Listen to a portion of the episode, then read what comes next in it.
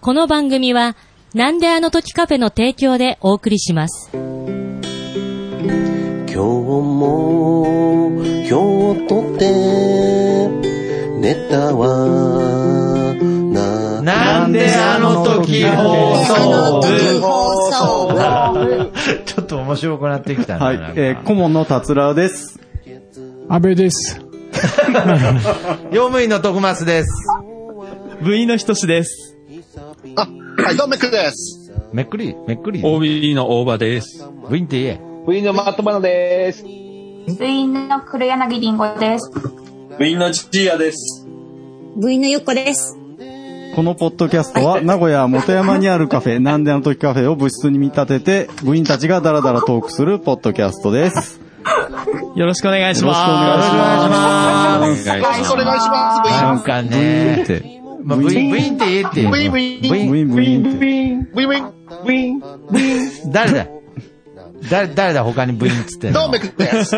なもうね、ちょっとね、ごめんなさい。あの、画面の中にボケが多くて、やっぱりね、さっきから微妙に、やっぱゆっこさんが、ちょっとやっぱり気になりますね。今日ね、ゆっこさん、リモート参加なんですよリモーね。ト参加なんですけどね、なんかね、アングルがもう一回面白いと思ったらなんか面白く て、なんかあ、なんかグラビアアイドルのイメージビデオみたいななんかずっとアングルなんですよね。これなかなか見られない姿ですよ、完多全に分。寝転んでますよね。ねきりゃいいんでしょ、 きりゃ。いやいやいやキラキラわかんないんでそすれよ。は起きりゃいいでしょうでしょう。いポッドやいキャや、いスいトだからじゃあわわかかんんない。ないですからね。わかんないんポッドキャでストですからね、ポこッドれ。キャストだから寝ながらやってもいいんですけれど、映像で見せられるとね、なんか。いや、いいじゃないですか。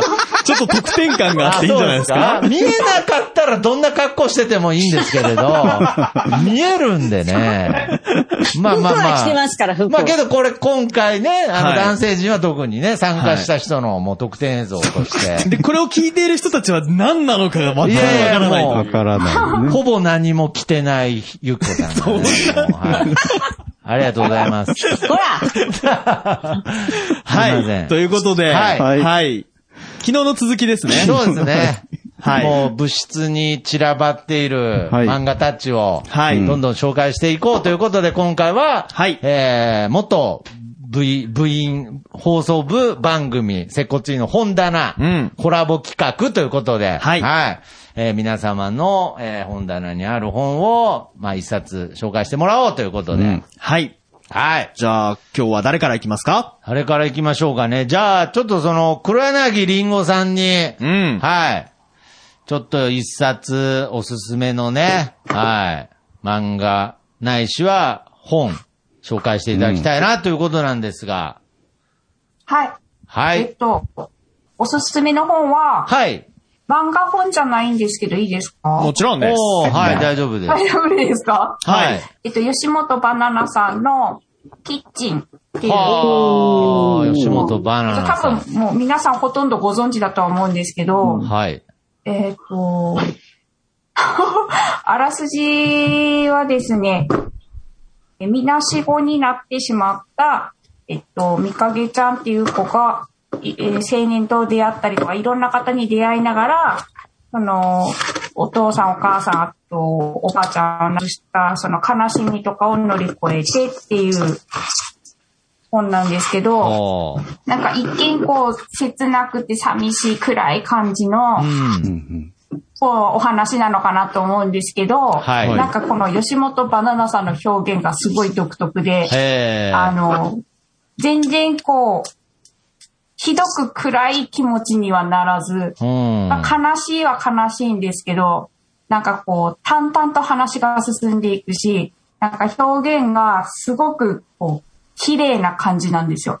で、はああの、他の小説とか結構読んでると、その、情景がパッと頭に浮かぶような表現っていうのが、なんか多分私がバカだからと思うんですけど、なんかこう、パッと浮かぶっていうのがないんですけど、この吉本バナナさんの、あの、小説っていうのは、簡単にその映像が頭の中にはーパッと頭の中に浮かぶ。浮かぶ。なんか、そんへーなこう、本で、よ、すごく読みやすいな本でるす。ほど。はい。で、映画化されたりとか多分してるんですけど、私が映画化されたものは見たくなくて。なるほど。あ自分の頭の中にね、はい映像が出てもうます出か来上がらね。ってしまってるので、なんで映画はちょっと見てないです。はあ。これちなみに、倉柳りんごさんは、吉本バナナさんの作品は他の作品もお好きで読まれるんですかあ、はい。えっ、と、つぐみとか、あとそのキッチンに一緒にその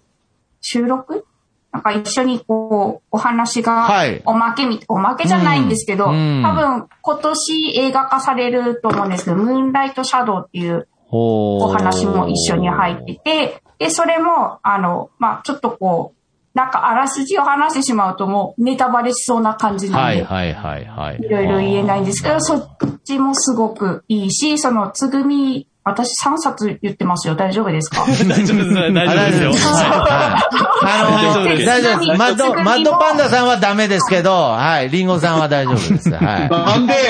はい。えっと、つぐがですね、えっと、つぐみもすごく読んでいただきたいんですけど、私はこのつぐみの主人公、その、まあつぐみちゃんですけど、が、もうすごく可愛らしいんですよ。はであ、。すごい強い子で、ってんいうのにすごくこう、もうキュンとしました。なるほど私はこのつぐみに。ははいい。こちらもすごいおすすめです。あーこれ、初めて吉本バナナ先生の作品を読んだのは、こう、なんか青春時代のような時だったんですかそうですね、十えっ、と、中学校1年生ぐらいの時だと思います。ああー、なるほど。まあ、いわゆる思春期の時に出会った作品ということですね。はい。なるほどそうです。で、もう20代、30代とよん、今40代なんですけど、はい。あの、年を重ねるごとに、なんかその情景が変わるんですよ。へえ私の中では。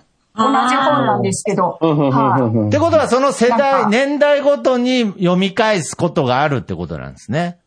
そうですね。はあなんか感じ方がすごく違って、面白いです。はあ。はいこれは、じゃあ、黒柳りんごさんにとってはとても大切なね、作品という印象なんでがす。けど、だ、断捨離しちゃってないんですよ、本が。あら。ああ、そうなんですか。はい。あ今ないです手元には本持って電子書籍とかでもないんですか電子書籍はあります。あーはあるんです Kindle で。あ、Kindle はい持ってまで、す手元に残ってるということで。はい。いやー、ありがとうございました。何かね。はい。うん、思い、確か、吉本バナナさん今九州住んでますよね。えー、そうなんですかえっと、日今本です度かあの、え、なんで知ってるんですかあれですよね、キョンキョンのポッドキャストやってますよね。あれに多分出られますもんね。そうなんですかあそうなんですか宮崎に住んでるみたいな話を聞いた記憶が、記憶があって。いや なんでそんな情なんですよね。な、なんで、マドバナナさんに吉本バナナさんの情報入ってくるんですかね。まあ、九州くくり。あ、九州地方のね。あーー 九州全般を抑えてんだね。そうですね。九九州の王様ですからね、あれもですよね。 確か、あの、田舎の方に住みたいって話で、確か九州で宮崎に住んでるみたいな、ああ、そうなんです記ね。憶がちょっと。奇妙なぐらい知ってますけどね、なんかもはや ね。 すいませ。うんきすいません。奇妙なぐらい、あの、情報が繋が情ります。報が入ってくるんですね。 あはーい。いやー、黒柳さんありがとうございあまりがしとうごた。ざいます。ありがとうございました。はい。じゃあ続いて、じゃあ、メックさんのね、お、僕ね、意外にね、メックさんも、うん。あんまりなんか漫画とか読むイメージない。あお出てきましたなんか背景がね。変ほわう。りましたなよん。かあの、お背す拍子ごい。じゃあ、メックさん、えっとよごろ存し知でしょうくかお願いします。お願いしえまっとす。ね、レイポイントご存知でしょうかあの、千葉明夫さんだったかなほう。はいは。はいいはいはいはい。はい、あの、千葉哲也さん、あの、明日のジョーとかの、うん4兄弟のうちの今日3人だったかおー2人目だったかね、はい書。いてる方で、はい。あの、キャプテンとプレイボールっていう漫画、私大あー好き地球で、もう漫画で名す作ねで。すね。小学校時代からこれずっと読んでたって言っても過言じゃないぐらい、なるほうーん私のあれど。変えた一冊なんかでね、私のあれってや何ってですてか 私のあれって何ですかなんか。もその人生に、あ、人生ね。今の人生に響いてきた、人生ね。あーとかなん人とか生をね変えた。まあ人生よりももうちょっと上だなと思ったんで、あれにしましたけども、ああ、なるほカラオど。ケうん。私のあれを変えたね、一冊みたいな感じの中で、よく使うのはこの、キャプテンプレイボールなんですけ ども、よ使うく出てくる。うんほう。ど、どういった単純関に連ね、性あの、なんかね、あの、ずっと感動したというか、一生懸命頑張った人が、ほどほどに報われるあたりがなんか大好ああ、ほどほどなんですね。はいき。。結構ね、あの、野球漫画で、はい。あの、あんまり優勝しないんですよ。へえ。大体、大体普通の野球漫画だと、大体今ね、あの、なんだかんだ言ってライバルややっつけて、友情努力勝利じゃないですか。はいはいはい。うんうん。だけど、これジャンプ漫画なんだけど、勝利が結構少ないんですよへね。え。これちな友みに情、努力、努力、努力、努力、勝利みたいな感じなんですね。あーこれちなみに高校野球の話ですかえっとね、キャプテンが中学野球で、プレイボーイが、プレイボールがえー高校野球なんですよ。はで、初代のキャプテンさん、谷口くんっていうのが高校生になったよっていう3年間がプレイボールで、あ。はキャプテンっていうのは、初代キャプテンが三えっ、と、2年生の中間、えー中間から入ってきて、その人から4代キャプテンが続く話なんですよ。ああ、代替わりしていくんですね。そうですね、代替わりしていって、はいだかへーら、あの、しキャプテンの方は軍造劇で、プレイボールっていうのは谷口くんっていうあ。あ、ものを、そうなんですあの、ね。追っかけた主人公ものなんですけども、へーこれ、えっ、と、70年代うん。にずっと連載されてたらしくて、うん。 78年に20、えープレイボールがに22巻で、キャプテンが26巻でうん。。終わったんですけども、はい。なんか夏の大会の直前に終わったんですよ。はいうんうんうん。で、ね、あのーそれでどうなるのかな、みんなワクワクさせたまま終わって、その何年後かに作者さん自自殺したんですよね。あはい。で、この続きを、ま、もうとかできないっていう風な感じだったんですけども、あ。はい。なんとですね、先、あのー、3年ぐらい前にでそすうね、ですね。知ってます。これ、2が出ました。うん。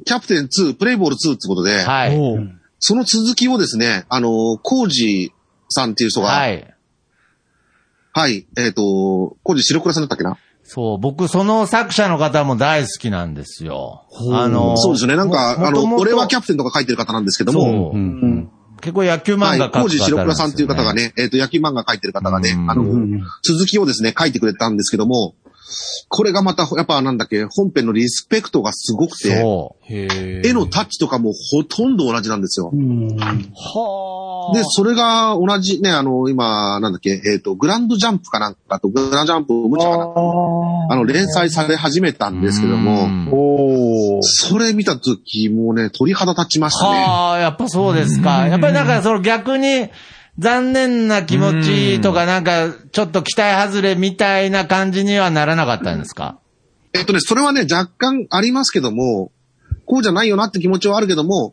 ただ、あの、本編への、あの、リスペクトがちゃんとあるので、あ愛ゆえにこう動いてんだろうなとかっていう気持ちで見てるんで、はああ。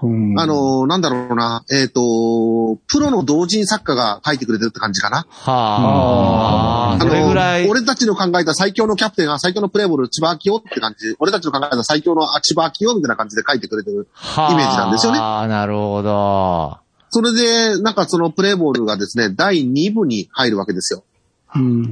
で、第2部、にあの、第2の後に第2部に入るわけですよ。はいめんどくさい話なんですけども、それで、その谷口くんっていうのが高校3年生で引退しまして、で、えっ、と、4代目のキャプテンだった人が入学してくるんですけども、それでね、その4代目のキャプテンと初代のキャプテンが引退したけども監督として残るってことで、初めてそこで4代目と初代が同じ紙面でキャッチボールをしてるというシーンを先日見て、ちょっと涙目になれちゃいましたね。へえ。わかるな。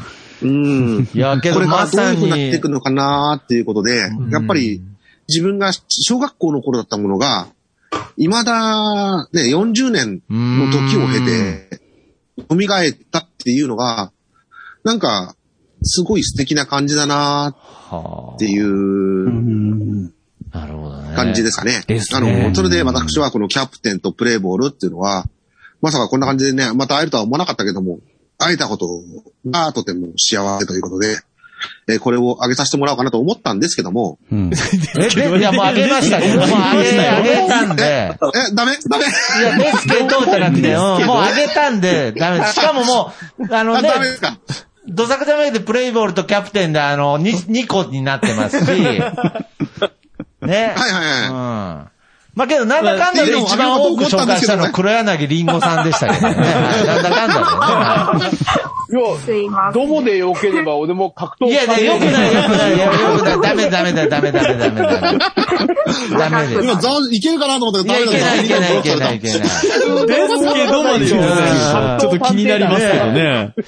いやいやいや、まあまあ、これはまたのね、次回。ああ、次回のね、次回次の時ということに。でああはいはいじゃあ物質たくさん本あるなねえいっぱいあります。まあ、野球部でし ょうね。多分野球部ですねうんということで、じゃあ、ゆっこさん。はい。行きましょうか。お願いします。えっとですね、あの、最初漫画っておっしゃってたので、はい。うん。あの、漫画一冊これって決めてたんですけほうど、それを私持ってくるのを忘れま した。今、さっきから見せてたのはこれ。これ今、今読んでるやつなんです。はい。ほある夫人。で、皆さんなんかちょっと2冊3冊言ってるんで、こう。うん。れは私が今読んでるやつ。うん。で、あの、紹介したかったのが、もう今、あのー黒柳さんの山本さんワンちゃんがめちゃくちゃ反応してますよ、 今。いいリアクションしてますよ。はい。あの、紹介したかったのが山本佐穂さんっていう方が書いた、岡崎に捧ぐっていう、岡崎に。知ってますかね、あの、5冊、全5巻ぐらいのやつなんですけど、うん。あの、女子の友情を描いた、ほー。あの、作品となってます。なんていうのかな、その岡崎さんっていう子が、学生あの、小学校の時にひっ、き、あ、違う違う、自分が引っ越してったのかなで、仲良くなったんですけど、彼女のうちにこう、出入りするようになり、その、その子がなんかネグレクトされてるっていうことに気づくんです。うん。うん。それで、あのそ当時は自分が普通の家庭で、その、岡崎さんちが天国だと思うんです。何にも干渉されないし、はいうん深夜までゲームやってても怒られないし、うんね、だから、あの、でも成長つするにつれ、なんとなく、あーって思うようになりっていうお話なんですけど、こうちょっとこう、笑いあり涙ありの作品となってます。なんかうまく、あそれの、は、こう小プレゼン説できないです。小説ですかいや、漫画です。漫画ですかうんうんはい。この岡漫画なんですけれど岡も。崎さんは地名じゃなくて人の名字なんです ね。名前なんですね。そうです、そうです、そうです。岡崎さんっていう。これってもう完結してるんですか完結してます。ほー。タイトルだけは知ってました。へえ。すごいね、あの、知る人ぞ知る名 作です。はい。以上です。うん。これはちょっとまあ読んでみてのっていうことですね。ちょっと気になりますねはいは。はいい。なんかインパクトのあるタイトルですよね。私が進めるので、ギャグ要素も、その、なんていうの、面白い要素もかなり入ってて、 あーそうなんだ笑えるし、泣けるしっていう、へーあの、作品になってます。はい。日常にあるちょっと面白いところですよね。そうです、そうです、そうです、そうです。ぜひぜひおすすめです。なるほど。ありがとうこございっます。ちは、えこ、こっちは今読んでるんですけど、うん。これはちょっと若干難しいやつなので、もしよければ、ある婦人の肖像という、ヘンリー・ジェームス作の、こっちは小説なんですけど、ほー。一押しは岡崎に捧ぐ。岡崎岡崎にに捧捧ぐ。ぐ。うん。はい。勝手に岡崎市だと思ってまねす。勝手に岡崎市だと思いましたよね、確かに。はい。 違 う。ありがとうございあます。りがとうございます。はい。じゃあと、いうことで、僕、用務員さん用務員さんのいいですか、うん はい。もうこれはね、もう本当にずっと変わらずですね、僕は。もう本当に、これはもうさっきのメックさんの話じゃないですけども、あれを変えた、はい。 あれを変えたもう僕の、あれあれ、もうすべてと言ってもいいですね。おうーんうんもう僕の人生の、この、方向性っていうのは今でも、んこの漫画と共に歩んでるという。ほう。本当にそういった作品ですが、はい私がおすすめする作品は、うん。江川達也先生のうん。ゴールデンボーイという ね。もうこれはね、やっぱこれは進めないわけにはいかないです。まあ。それかよ。いや、それかよじゃないですよ。もうこれカフェにも置いてあるんですけれど。 はい。はい。人生が変わった。変わった、変わりましたね。まあ、その人生が変わった時に読んでたっていうのもあるかもしれないですけれど、僕があの、その、今、ポッドキャストをずっと一緒にやってる、ジョーデン君という、まあ、小学校の同級生がいるんですけれど、その子とこう人生についていろいろ考えてた時は、に、ずっとその漫画を二人で、参考書のように。参考書それに基づいていろいろ、はい。人生設計をしていましたね。まあ、この江川達也先生っていうのは、まあ、有名な作品で言うと、あの、えー、タルルートくんとか、はい、あの、えー東京大学物語。そうですねは。はいいああ、そこれが有名なんですけれど、まあ僕の中ではもうダントツこのゴールデンボーイという、えー、主人公の名前忘れましたけれ ど、はい。金太郎、金太郎って言うんですよね。 何金太郎だったっけなはい。金太郎。金太郎さんが主人公なんですけれど、で、まあ、彼はね、フリーターなんですよ。はい。さすらいのフリーターで、で、まあ短編ものでいろんな話があるんですけれど、その話ごとに違う大体アルバイトをしてて、いろんな職業をしながら、まあいろんな人生勉強をしていくという主人公の成長劇の話なんですけれど、で、まあ本当に、あの、見た目的には、その、なんていうの、ダメフリーターみたいな感じで、何をやってもうまくいかなくて怒られてばっかみたいな主人公なんですけれど、実は、もう東大を、なんかこの主席で、もうその全工程もう勉強し尽くしちゃったから、もう途中で中退しちゃってみたいな経歴を持つ。男なんですよね。とにかく、まあ、その口癖が勉強勉強っていう。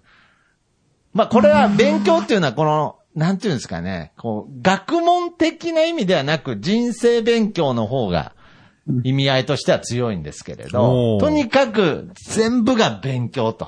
もう自分がわからないことに関しては全部勉強勉強してって、まあ、その、成長していくっていう部分で、で、この主人公何がすごいって、もうどんだけ欲望に溺れても、その中で勉強が進められるんです。僕、これが素晴らしいなと思ってて。例えばもうね、例えばで言うと、ちょっとね、この江川達也先生っていう先生がですね、ちょっとエロ要素が、ちょっと強めで、そうですね。あのー一般的になんかエロ漫画と間違えられたりするんですけれど、はいこれ本当にそんなことなくて、めちゃくちゃ内容いいで すから。だからその学生時代とか読んじゃうと、なんかそのエロ的な視点になっちゃうんですけれど、大人になってから読むと、本当に素晴らしい作品で、なんかね、例えばで言うとですね、はいはいはい。その欲望に溺れるという、要するに、こう、もう、自分の言うことをみんな聞いてくれるような環境に置かれてしまうんですね、女性が。もう自分が言うことは何でも言うことを聞くという。そういう環境になんか、なぜかなっちゃう時があって。で、その時も自分がどんどん性格悪くなって、どんどん落ちていく自分っていう、もう、最後の方はもう命令聞かない奴はもう全員クビだとか、どんどん王兵になってっちゃうんですよ。で、最終的に、とことん王兵になった次の日に、その逆に女性側から捨てられちゃうっていう、その女性側も実は実験をしてたんですよ、大学。の勉強で。はあはあはあ。伝わってますかね大学の、その女性側の集団も大学教授なんですよ。はい。で、人間が欲望に溺れていくという様の学うん、実験をして学問的実験をしてたところに、金ちゃんは行って、どんどんその欲望に埋もれていくんですよ。実験台として、本人は知らないですよ。うんで、最終的に、その、とことん欲望に溺れたところで、ポイって捨てられるっていう研究が終わるんですけれど、そしたら、その論文を、その女性たちは学校に提出するんですけれど、その学校の、その大学教授が、実はもう先に、これより素晴らしい論文が届いてるって言ったのが、金ちゃんの論文だったとか、そういうパターンですね。だからさらに欲望に溺れさす側じゃなくて、欲望に溺れてく自分を客観的に研究できる、勉強できる人間なんですよ。ほう。だからもう本編でもう、金ちゃんは常に欲に溺れてますね。はいこれをバイブルにしている徳松さんはうん なるほどそれこれ、ど、どういう要風するににですねなぞってるんですかね、これ。これはまあ僕が要するに簡単に言うと、やってみないとわからないってことなんですよ。ああ。だから常に実験だと。常に実験だと思ってるので、一度は体感したことによって、いい悪いっていうことを決めていきたいなっていう部分なので、はだからやっぱりその、そのまま帰ってこれなくなっちゃうこともありますけど、はい金ちゃんはどんな悪い道、どんなダメな道に行っても、最後はちゃんとそこから何かを得て、ちゃんと自分の元の場所に戻ってこれる人間なんですね。なるほど。そしてそれをバイブルにしてる僕は、うんそこからたまに戻ってこれなくなる人 です。はい。まあでもいろいろ実験するわけです実ね。験して、はい。やっぱりその人間の本質じゃないですけれど、そういった部分を追求していくこの金ちゃんの姿に、はい。なんかね、やっぱり、その、人生の、なんかその、深みを感じるんですよあね。ーだからやっぱりその、やらずに否定するんじゃなくて、やった上で、やはり、こうありたいとか、こうあるべきっていうことを、やっぱ語っていきたいなっていうのはあ、ー僕のやっぱりその、金ちゃんから、その学んでるバイブルですね。なるほど。で、さらに後半に行くとですね、コンちゃんと いう、この、大学時代の同級生が出てくるんですけどね。はいこれがまた凄まじいキャラクターで、この二人の対決になるんですけれど、うんこっからがめちゃくちゃ面白いんです。はい。あの、コンちゃんはですね、世界中の人間をマインドコントロールしようとしてるんですけれど、はそれによって世界平和が訪れるという思想の、危ない思想の持ち主なんですけど、うんまあけど、金ちゃんは一人一人が考えて答えを出すべきだよ。コンちゃんっていう説得をし続けるっていう、この同級生の対決にも注目ですね。なるほど、なるほど。とにかくこれ、あの、未完なんですよ。あ、終わってあ、ない。終わってないんですかいや、終わってないんじゃなくて、あの、打ち切りになったんです。ほんで、このね、最終回の最終ページがすごいんですよ。もう編集者への全部文句。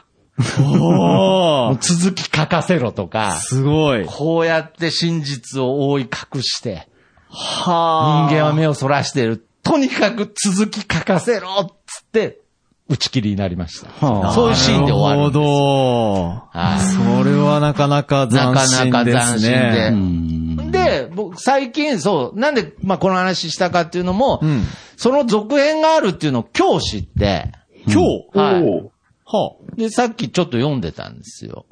あ、あるんですツね、ー本ツ当ーに。が出た。 2があるんです。あ、あるんですねあるんです。はでい。か完結したってことですかいや、どうなんですかね。完結するかが。まあ、さらに、あの、僕もどさくてまげて何作も言ってますけれ ど、あの、109っていう、あの、続編に値する漫画も、野球漫画があるんですけれ ど、続編なんですか続編なんですけど、野球漫画なんですけど、ちょっと続編として位置する漫画もあって、まあそれも面白いんですが、とにかく、あの、ゴールデンボーイ全10巻。うんこれはね、うんちょっとその、まあ、女性はちょっとなんか嫌っていう思う人いるかもしれないですけれど、うんあー男性にはちょっと見ていただきたいなと。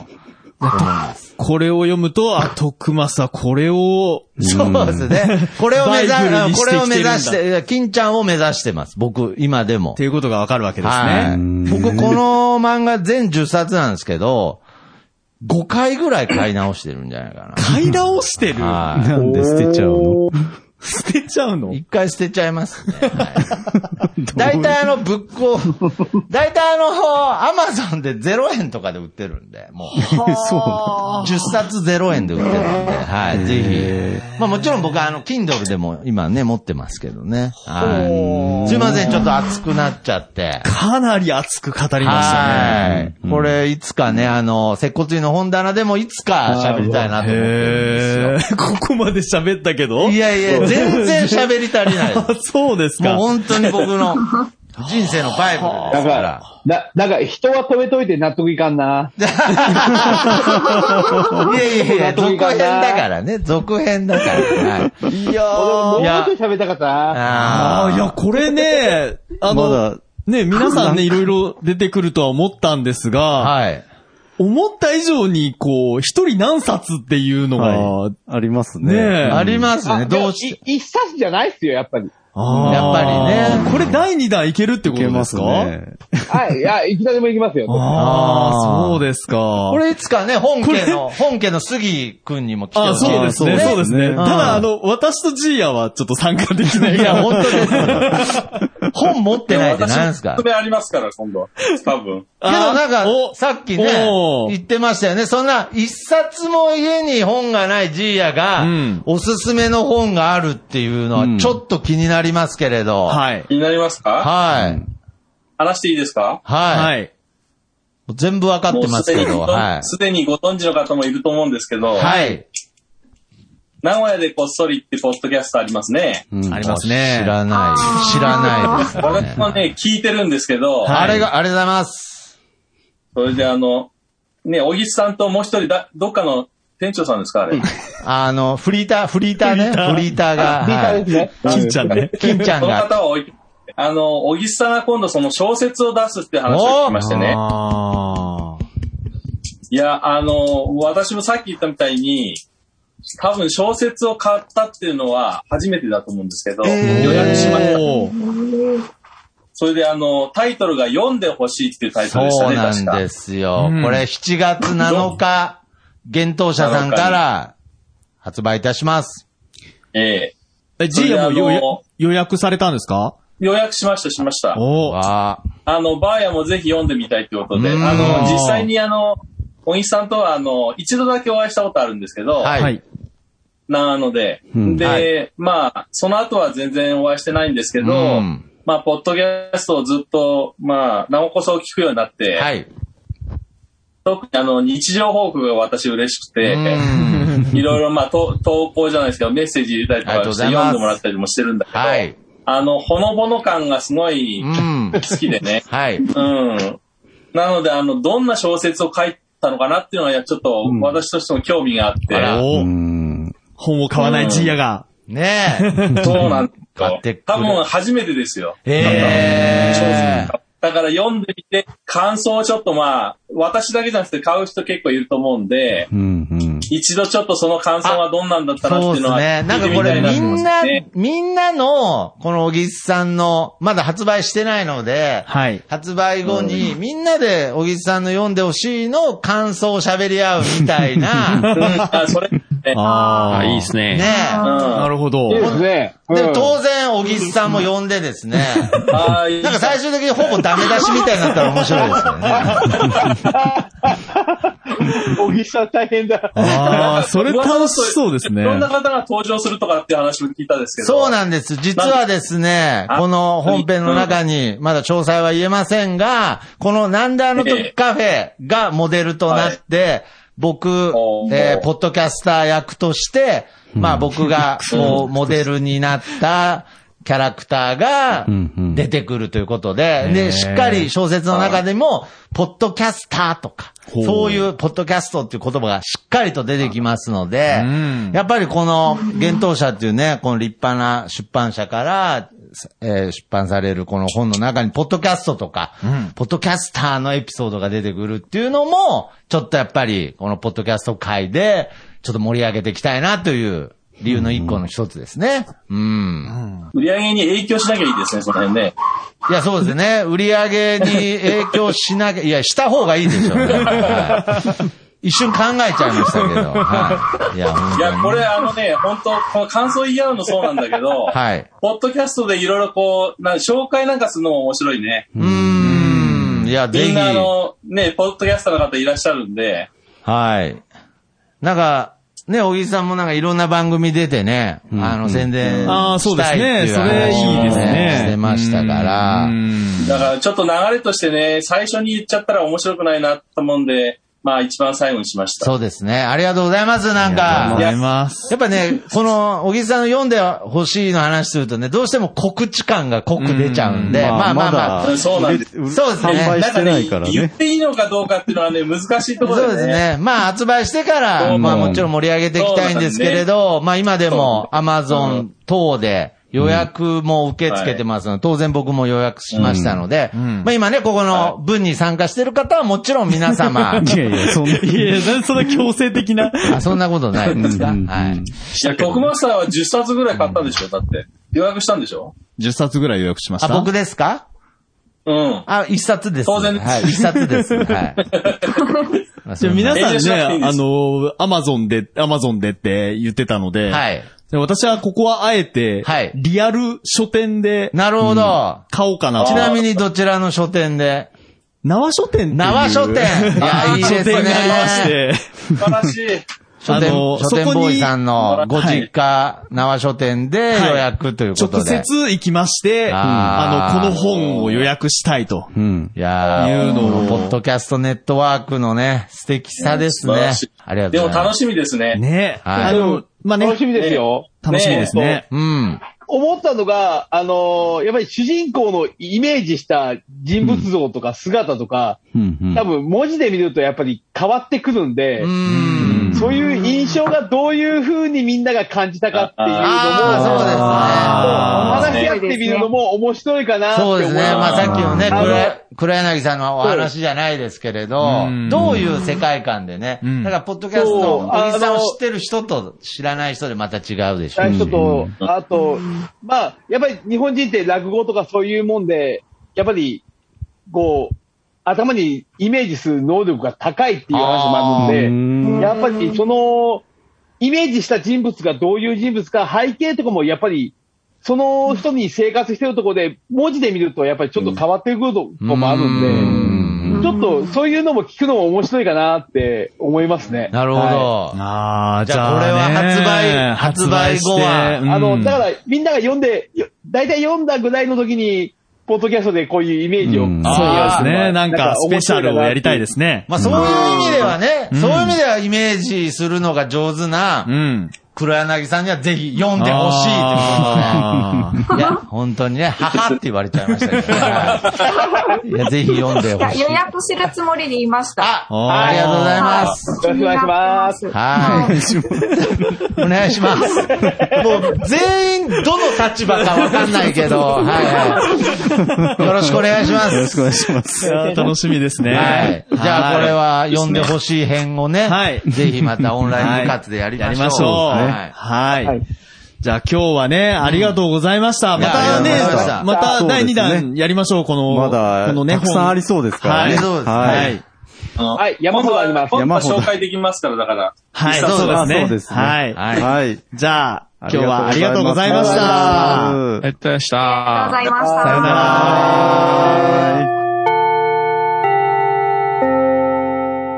ら。す変なカフェとかやらずに、まっすぐ帰れよ。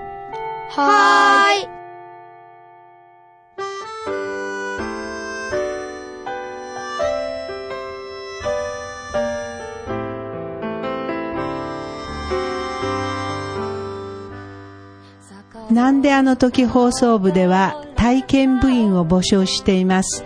ご希望の方は、なんであの時カフェにて体験入部希望とお伝えください。どうしてもこの話がしたいという方から、ちょっとポッドキャストに出てみたいという方まで、どなた様も大歓迎です。皆様の入部をお待ちしております。す。また、部ではお便りも募集しています。メールアドレスは、 bu アットマークなんであの時 .com です。LINE アットの ID は、アットマーク buv7950e です。ツイッターのダイレクトメッセージ、もしくはハッシュタグをつけてのツイートもお願いします。ハッシュタグ、長野部をつけてつぶやいてください。皆さんからのお便りをお待ちしております。エンディングはソラシノさんで、なんであの時放送部テーマソング、聞かせてです。それではまた次回、さようなら。懐かしく思うのはきっと君の歌を聴いたからそうして今日も幕を下ろすああ明日はまたの夜の宴なんであの時そうつぶやいたあなた